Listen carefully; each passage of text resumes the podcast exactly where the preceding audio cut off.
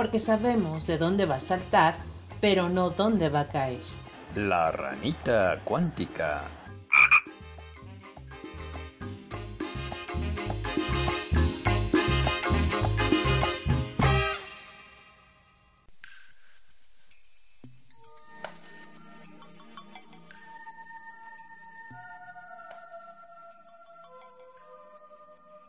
Hola, ¿qué tal?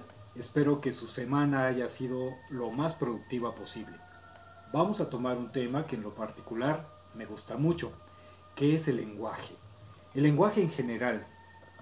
Más que nada porque cuando hablamos de lenguajes pareciera que es una facultad únicamente humana cuando en realidad se ha visto que no del todo. Todo el reino animal tiene la capacidad de transmitir o sensaciones, sentimientos quizá, o posiblemente hasta ideas. Pero bueno, eh, vamos a hablar solamente de la capacidad humana, puesto que es, eso sí, la más elaborada que hay. ¿Qué es un lenguaje?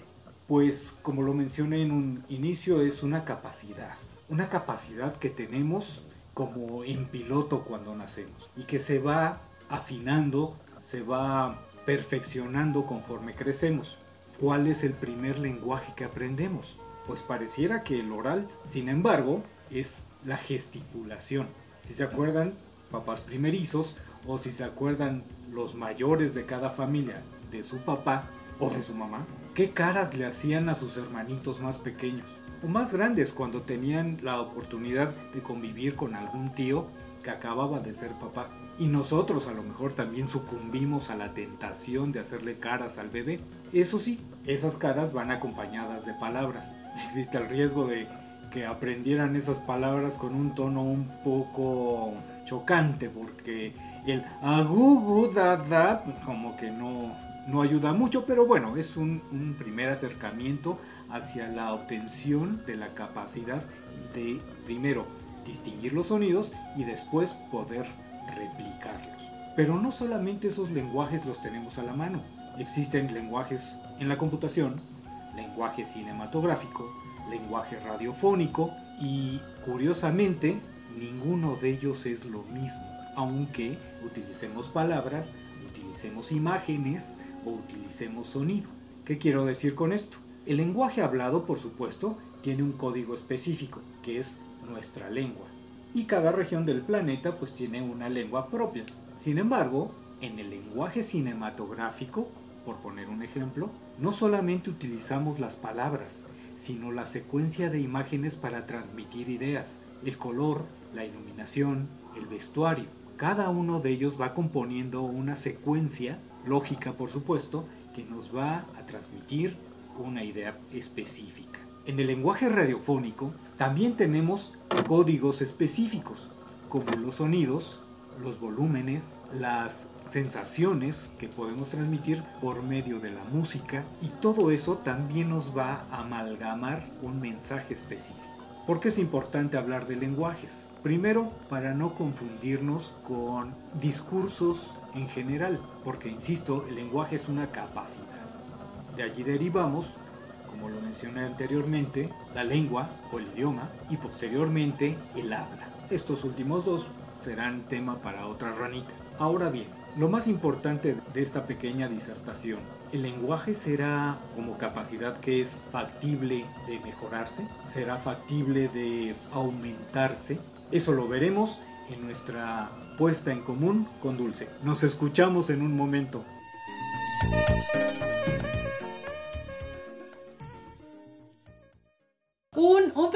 Recordatorio antes de yo comenzar mi intervención por individual es que recuerden que la ranita cuántica son nuestras pláticas de café. Justo la plática de café eh, entre Roberto y yo siempre es extensa y variada y con saltos cuánticos. Entonces, por eso es que el nombre del podcast y por eso es que luego vamos de un tema a otro. Tratamos siempre de ser respetuosos con ustedes y que los temas vayan un tanto ligados y además que les aporten o les dejen algo. Y siempre en este tono también un tanto picante y, no picante por albur o picante por por erotismo, sino picante a su cabeza, que sientan que algo se les mueve, que realmente algo como que les brinca, que les haga clic o no les haga clic, pero que al final les impacte. Entonces, tanto es el objetivo de la ranita y un, un pequeño comercial recordatorio. Comienzo yo hoy con mi tema con tres puntos bien importantes. Hoy les voy a hablar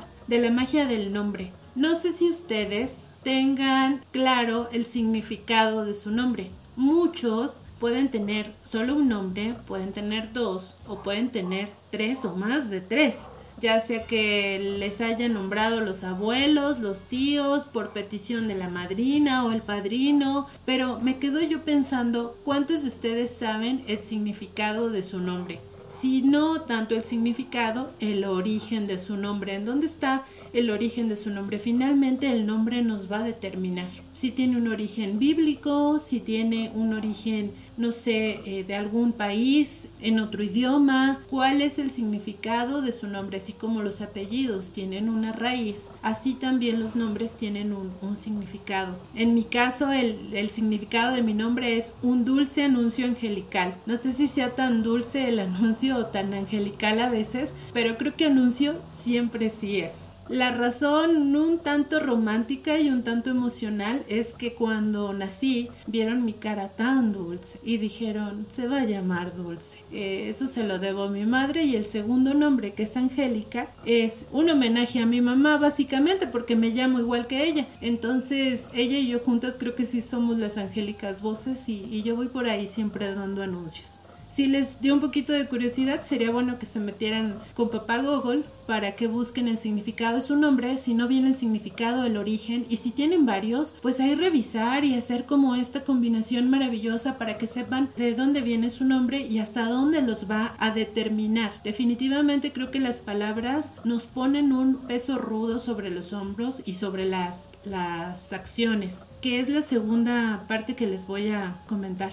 El poder de la palabra, según los sociólogos, refiere a que una persona poderosa con sus palabras va a tener una autoestima alta. Se contradicen un poco luego entre sociólogos y psicólogos porque justamente la autoestima es el medallero de un ser humano. ¿Qué quiere decir esto? Que un ser humano, cuando dices que tiene una autoestima muy alta, es aquella persona que tiene este medallero o este pizarroncito en donde fue acumulando todas las buenas acciones. Ah, y el nieto sacó 10, va para el pizarrón de la autoestima. Ah, es excelente en deportes, va para el pizarrón de la autoestima. Ah, mi hijo es el más guapo, va para el pizarrón de la autoestima. Justo esta parte del medallero o el pizarroncito de positivo se queda un tanto lejos de lo negativo. Esa persona entonces si tiene malos momentos o tiene un rato de crisis o tiene una pérdida o de pronto no gana el partido, entonces ¿a qué pizarrón va eso?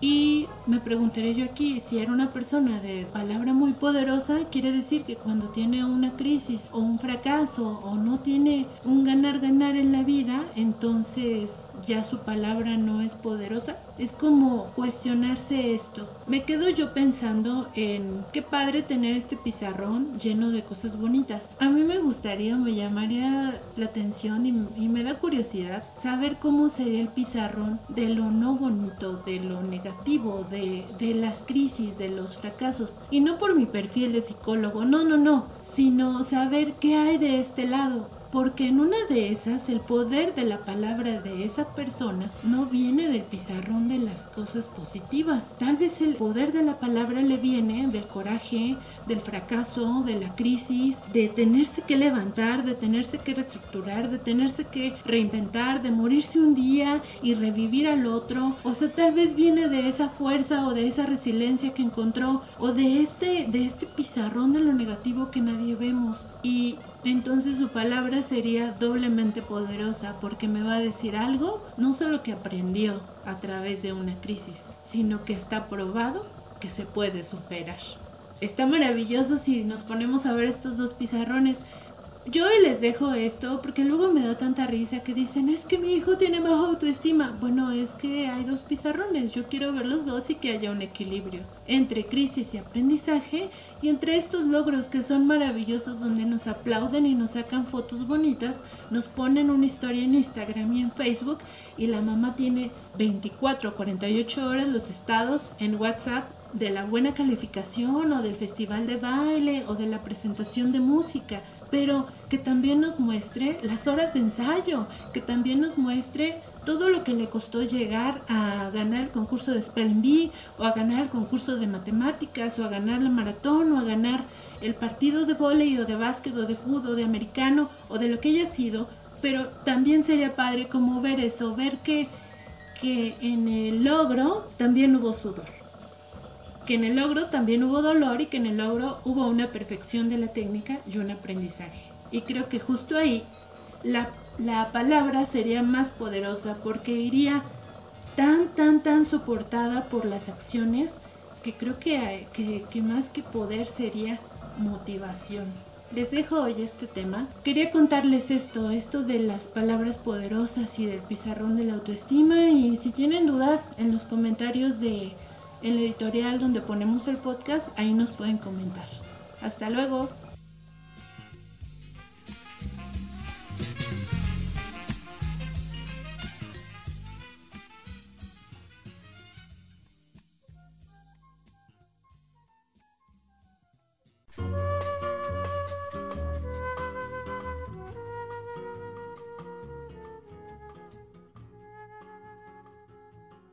Estaba escuchando lo que decías, Dulce, y la verdad lo que más me gustó fue cómo es que vamos adquiriendo ciertas formas de llamar a las cosas. Es cierto, la costumbre nos va llevando y llamamos a las cosas conforme las vamos escuchando en nuestro entorno. Pero cada entorno tiene entonces un código. En mi caso, los códigos a los que estuve en contacto, con, a los que estuve expuesto, muy bien dicho, fueron del sur-este regiones allá en Puebla, Oaxaca. Aunque no estuve del todo empapado, sí hay una anécdota muy curiosa. El primer día de clases en la universidad llegué y les dije que había llegado retrasado porque me, me subí a un camión que decía que me llevaba a las pilas. Porque en la región sur, sureste, las pilas también son contenedores de agua.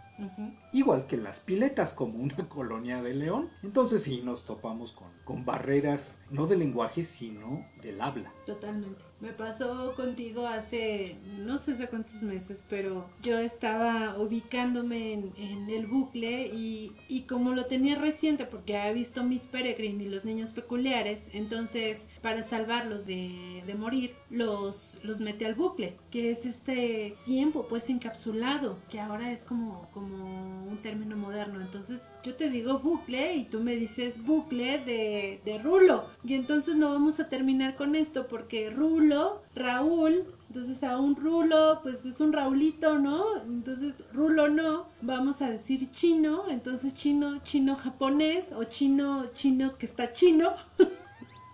y luego ya no chino, sino rizado, ondulado, o sea, ya me perdí. Esto empezó por el bucle cómo yo llamo las cosas y luego cómo tú me las entiendes. Estaba en una plática, eh, ya a ver si mi hermana no luego va y me demanda por esto, pero estaba insistiendo. Seguimos a una chica que se llama Paulina del Campo y no de la ciudad que parece maravillosa, este canta, hace podcast, se maquilla, customiza ropa, bueno, es, es un estuche de monerías la chica, ¿no? Entonces me dice, ah, me dice mi hermana, oye, Dulce, eh, Paulina del Campo era charamusca y me quedo yo así de, ¿qué? Charamusca.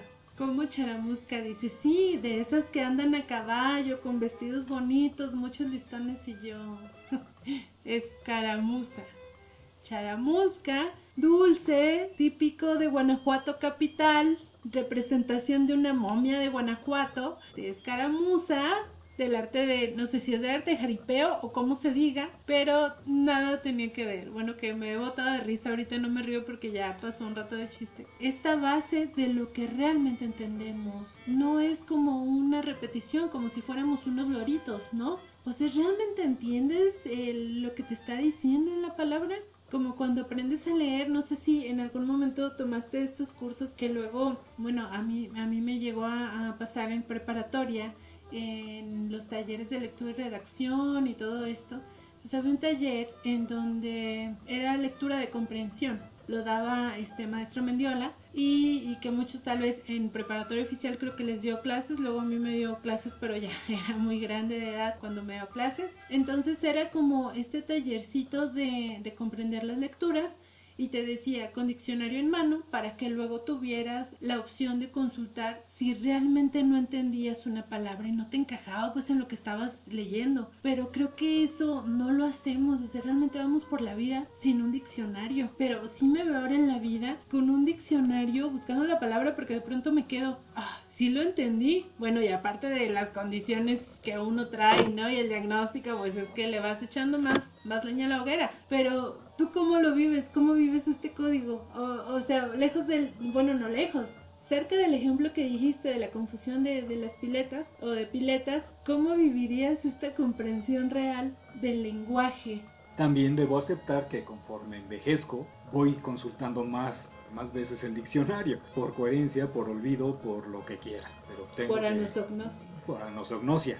Pero más que involucrarse en aprender palabras sueltas, códigos aislados, habría que entender que dentro de una misma lengua también se crean sublenguajes. ¿Qué quiero decir con esto? Con el ejemplo que mencionabas, en la charrería se tiene un lenguaje específico también. Dentro del idioma español tenemos lenguajes eh, en cuanto a la medicina y a veces tenemos lenguajes dentro de la psicología conforme las teorías. Entonces vamos creando lenguajes conforme vamos aprendiendo cosas nuevas. O la necesidad de codificar. Y ahí es donde entra lo que iba a decir. Apuntaba que el lenguaje es una capacidad. Hay que tener la capacidad de entender ese sublenguaje. Totalmente. Partiendo de eso, si se tiene un compromiso cuando se escribe o cuando se habla a un micrófono, cuando se habla ante, ante el público, de poder emitirle el mensaje lo mejor posible. Entonces, en mi caso es este consultar el diccionario porque necesito decir exactamente lo que estoy pensando. Y a veces aunque conozca la palabra, no, eso no obsta para que conste, dirían los abogados. Entonces es el cuidar el producto que estoy emitiendo. Ese es mi caso. En el tuyo quizá hay una responsabilidad todavía más específica, en una consulta, por ejemplo. Hay lenguajes que se deben respetar con la, dentro de la lengua que hablamos y con el habla que vamos a utilizar. No sé si allí fui claro. Yo creo que el, el, lenguaje va, va más allá. Podemos ser muy correctos y ahorita mientras te escuchaba pensaba en Álvaro Gordoa. Me parece un hombre tan correcto, pero ¿hasta dónde se limita al transmitir un mensaje? Finalmente estamos hablando de que Álvaro Gordoa está más en el área de la imagen. Es esta situación de, de ordenar tu imagen para que des esta identidad real, pues, y te potencies en el mundo y en general, ¿no? Hasta en la vida personal. Pero, pero en el lenguaje hasta donde este, este ser tan correcto te va a contener las otras partes, como la pasión, como tu, tu esencia, como y no sé, la emoción que estés manifestando en ese momento. O sea, no es lo mismo que yo te dijera ahorita, Roberto, vamos a hacer un pastel, sí, uno de lote, me encanta, me enloquece. A que te diga, Roberto, mañana vamos a comprar maíz O sea, que que te lo diga de esta manera tan a la Álvaro Gordoa o tan a la Gaby Vargas y cómo te voy a transmitir. Te voy a transmitir un mensaje carente de emoción o te voy a transmitir un mensaje adecuado donde tu cerebro lo va a registrar, lo va a tomar. Ya, ya me escuché muy Oliver Sacks. Lo va a tomar y en base a la enseñanza, cada quien trae su carga, ¿no? En base a la enseñanza y a, a los patrones y a los esquemas y bla, bla, bla, tú lo vas a codificar. Entonces, ¿cómo sería transmitirte un mensaje de la forma más adecuada? Más integrada y más profundo y limpio, pues, o sea, más directo. ¿Cómo sería? Pues yo creo que cada lenguaje es producto de su tiempo, porque sí estás mencionando mucho de lo que interviene en la comunicación en general primero y luego en el uso de cada uno de los lenguajes. Eh, me acordaba en este instante que lo mencionabas, mis primeras 15 lecturas del Quijote de la Mancha, porque no lo pude leer sino hasta la, eh, hasta la oportunidad 16, completo. Y es una lectura sumamente divertida, que como me pasó en un principio, quien no tenga una noción de cómo se hablaba en el siglo XVI, se va a quedar dormido en las tres primeras páginas. Por eso me costó 15 oportunidades el poder leerlo. Y más allá de lo correcto o no correcto, creo que es el ubicar a quién le estás dando el mensaje. Si usando el lenguaje técnico, quizá, o el lenguaje teórico, quizá, pero utilizando un habla adecuada a la persona con la que vas a transmitir, recoger las ideas. Quien emite el mensaje entonces tiene que tener el contexto de la, vaya, de la situación y tiene que tener un, ¿cómo se dirá? El perfil, es la palabra que ahorita pude tomar, el perfil de quién se lo va a proporcionar. Entonces, este es un proceso mágico, sí, porque es a velocidad me quiero comunicar con, eh, no sé, voy a oficinas de gobierno a hacer un trámite y entonces no voy a llegar como llego a una cafetería. Y tampoco voy a llegar como llego a, no sé, a una farmacia o a un hospital o a una iglesia. Hasta ahí. Tampoco como llego con mi mamá o como llego con mi hermana o como llego con mis amigos. Entonces las personas nos vamos ubicando y vamos emitiendo estos mensajes y vamos tratando de hacer lo mejor que podamos cada vez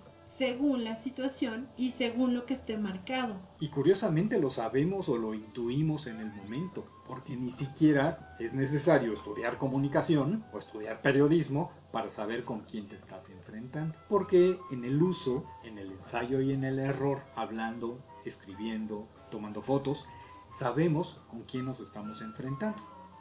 Walter Rizzo diría, las alertas biológicas, ¿no? O sea, es como traer encendidas las alertas biológicas. En una parte de tu intervención decías que los animales también se comunican y desde que somos bebés nos comunicamos a través de gestos. Justo sí, eh, me, me, llama mucho la atención cuando los bebés lloran, es una manera de comunicarse porque no pueden verbalizar el dolor, una molestia, una incomodidad, el hambre. Y bueno, el hambre les viene de un pequeño cólico, ¿no? O nos viene porque todos pasamos por ahí pero es una manera de comunicarnos. Entonces nos comunicamos según nuestra alerta biológica se activa. Justo. Y empezamos a entender los lenguajes no verbales conforme aprendemos a observar. Sabemos cuando un amigo o una amiga está enojado, está muy feliz, le negaron un permiso, nos va a decir una mentira o nos va a pedir prestado ¿Qué pasa con los maridos o los novios que preguntan, ¿qué tienes? ¿No observaron?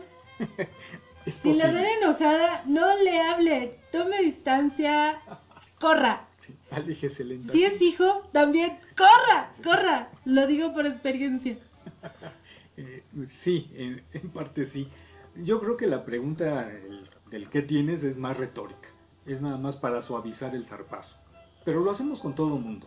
Si vamos a una oficina de gobierno, queremos que nos atiendan lo más suavecito posible porque ya llevamos eh, la idea de que la que está dentro o el que está dentro de la oficina tiene cara de vaca, está hastiado y nos va a contestar de mala manera si es que no nos ponemos suavecitos. O hay quien al revés se pone más duro para que no le vayan a levantar la voz. Creo que eso es más del Distrito Federal. Las alertas biológicas a lo mejor son más sociabilizadas que otra cosa, porque te van enseñando los demás cómo comportarte dentro de ciertos círculos. Y ese comportamiento te lleva a ciertos lenguajes que te derivan en ciertas hablas. Ahí me salto el idioma porque el idioma lo doy por sobreentendido en español. Quien viva en Francia, pues lo hará en francés. Pero sí damos estos saltos del lenguaje al habla continuamente. Otro aspecto que había que notar es cómo complementamos todos los lenguajes a los que tenemos acceso. El spanglish. Por ejemplo, aunque ahí es una mezcla de idiomas, pero eh, dentro de esa mezcla también entendemos que a lo mejor los pochos tienen una manera de pararse y de dirigir sus palabras que nosotros tenemos que replicar. El nombre de nuestra ciudad. El nombre de Irapuato no es Irapuato. Sí, alguien lo nombró de esa manera por dificultad del lenguaje, a lo mejor, o de la lengua. Cuando tomamos ciertas posturas para enfatizar nuestras palabras, ahí estamos utilizando al menos dos tipos de lenguaje. Como los italianos que hablan con las manos. Entiende María. Y hacen esto, estos cinco dedos, ¿no? Sí, sí, sí. Este, este puñito de dedos. ¿sí? Ajá. O cuando señalamos hacia el piso porque le estamos indicando al otro que estamos en franca caída, ¿no? en el ánimo quizá. O queremos que alguien nos haga caso y le ponemos el índice en la palma de la mano contraria. Tenemos un montón de formas que ya hemos convertido en códigos incluso. A lo mejor no tan espectaculares como los italianos, pero sí tenemos nuestras formas muy peculiares de decir una u otra cosa. Un japonés se inclinará más o menos dependiendo de la persona que tenga enfrente. Y son estas costumbres derivadas en lenguaje que nos van moldeando también tanto como sociedades como personas. ¿Hasta dónde puedo yo tener la certeza de que quien está recibiendo mi mensaje está entendiendo realmente mi idea? Porque todo lo que yo digo es transmitir una idea que yo estoy en mi mente procesando. Entonces, ¿cómo sé yo que mi mensaje no solo llegó, sino que mi mensaje fue entendido? Desde una raíz un tanto fiel o limpia de que yo la formulé, de que yo la estructuré y de que yo la transmití. Bueno, ahí tengo un ejemplo, pero antes de él, yo creo que eso es más un acto de fe. Bien.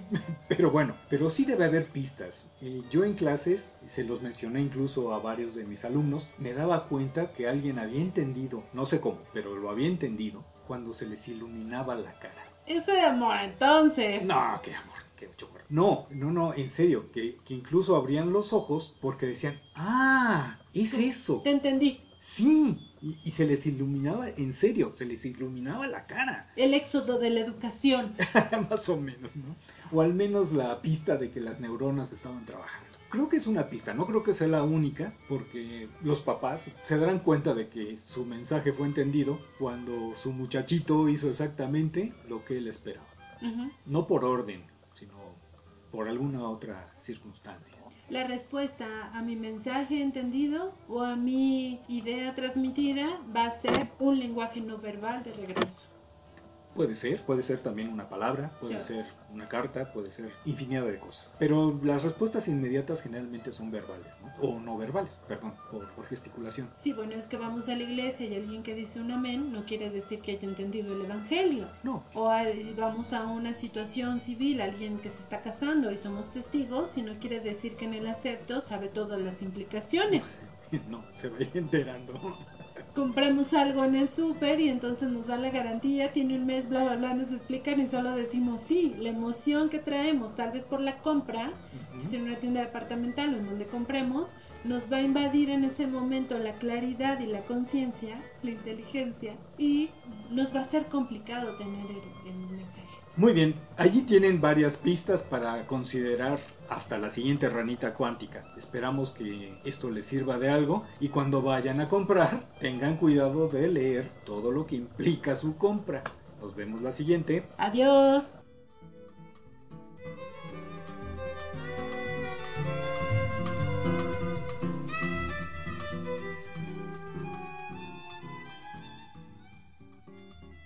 ¿Pensaron que era todo?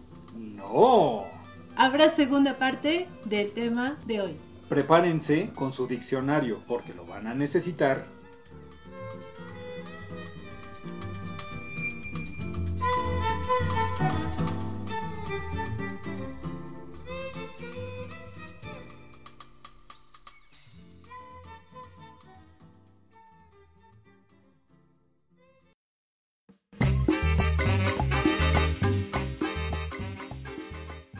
Porque sabemos de dónde va a saltar, pero no dónde va a caer. La ranita cuántica.